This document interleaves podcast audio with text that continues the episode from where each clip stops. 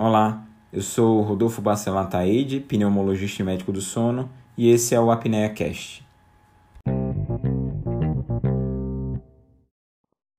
É, narcolepsia é uma doença crônica. A narcolepsia é uma doença é, do sono, responsável pelo desenvolvimento de um quadro de hipersonia, ou seja, sonolência excessiva, o indivíduo sente muito sono. E a característica principal da narcolepsia é o desenvolvimento de ataques de sono. É, no momento em que o indivíduo tem esse ataque, ele subitamente começa a dormir, sem controle desse evento, e isso tem uma característica bastante limitante da doença. Também é uma doença rara, é, menos de 0,05% da população mundial é portadora de narcolepsia, é, e esses indivíduos eles sofrem bastante com o prejuízo que a doença causa. Também é interessante deixar claro que existem é, dois tipos de narcolepsia, Existe a narcolepsia com a cataplexia e a narcolepsia sem a cataplexia. E a cataplexia tem como característica uma fraqueza muscular.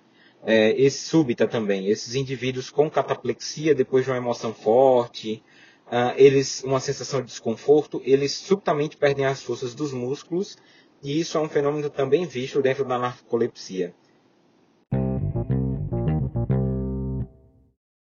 Bem, a narcolepsia ela tem que fazer parte dos diagnósticos diferenciais das causas de sonolência excessiva.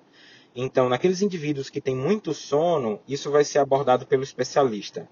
Nesse contexto, além das outras características da narcolepsia, vão fazer parte do diagnóstico diferencial.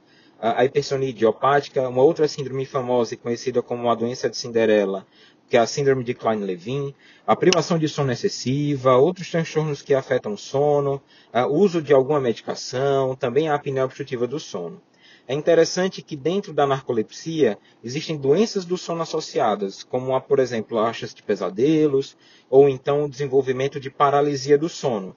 Essas patologias podem acontecer isoladas ou associadas à narcolepsia, e isso vai fazer parte da avaliação do profissional.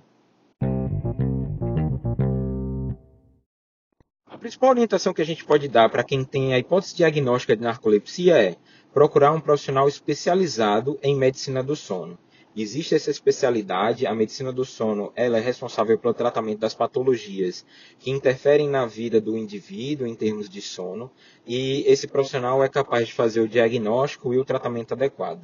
Para os indivíduos que já têm o diagnóstico de narcolepsia, a orientação que a gente deixa é de que Existem tratamentos, tratamentos, tratamentos medicamentosos, é, remédios que, sejam eficazes, que são eficazes para dar uma vida normal a esses indivíduos. Existe também um tratamento comportamental.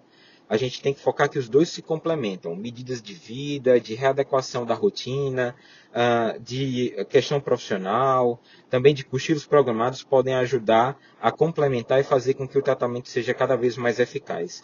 E também esses indivíduos eles podem encontrar em grupos de apoio uma excelente oportunidade. No Brasil, a gente tem a ABRANE, que é a Associação Brasileira de Narcolepsia e Hipersonia Idiopática, que se propõe a ser um grupo de pacientes que se auxiliam no, no entendimento e no lidar com a questão da narcolepsia. Curtiu? Tem alguma sugestão? Gostaria de tirar alguma dúvida? Não esquece de deixar seu comentário. E aproveita também para seguir as outras redes sociais. Estou no Instagram com o arroba Rodolfo e no Twitter com o arroba RBA Pneumosono. E até o próximo episódio.